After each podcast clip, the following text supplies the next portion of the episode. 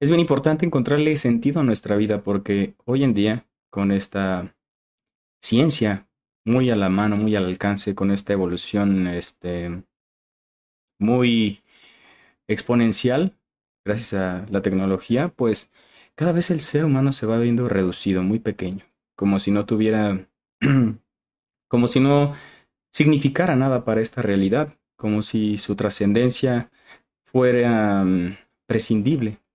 Y no es así. Somos el único, bueno, algunos también ríen, pero somos uno de los pocos animales que ríen, que sueñan, que ambicionan.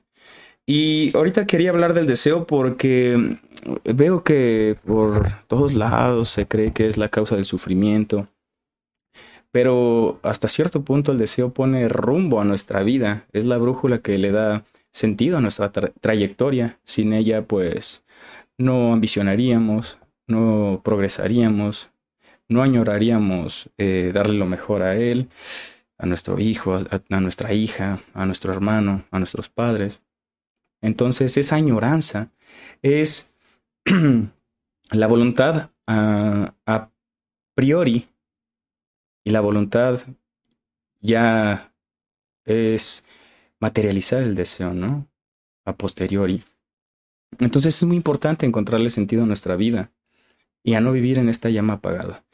Y se dice que el, el deseo es la causa de sufrimiento humano, pero más bien yo el problema que veo y que me he permeado de varias ideas, tanto espirituales como psicológicas, como pseudocientíficas, de todos lados, que es el apego al no dejar morir las cosas.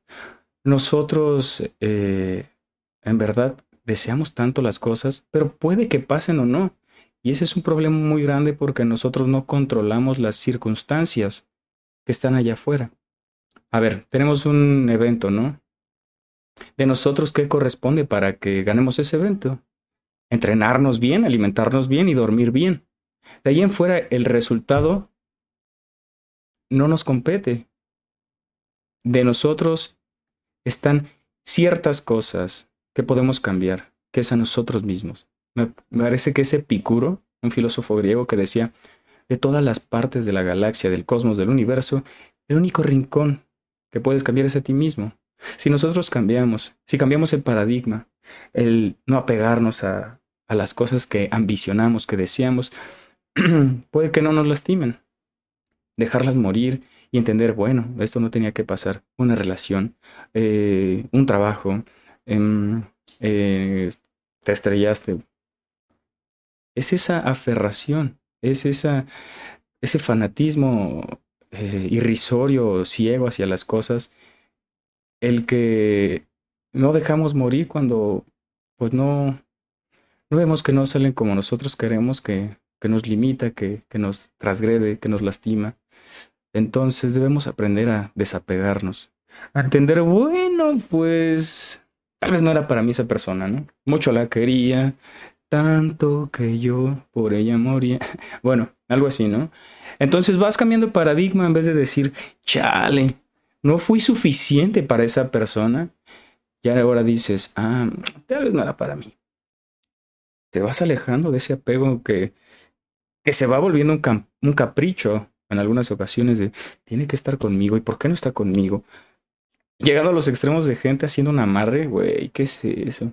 Pero bueno, te dejo la tarea, investiga, toma lo más necesario, pertinente u oportuno que a ti convenga y nos vemos nosotros en un próximo podcast. Recuerda que puedes suscribirte amigo y amiga y amigue de Resonancias de la Conciencia a mi canal de YouTube Estamos en YouTube, en Spotify, en Anchor, en Apple Podcasts, en todos lados, para que degustes tú de esta conversación en tu cabeza y difieras conmigo.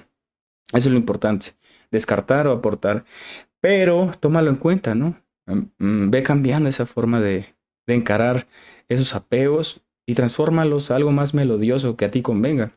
De eso se trata, de aprender y de equivocarse. Nos vemos, te mando un gran abrazo. Estoy en Instagram como arroba Bye.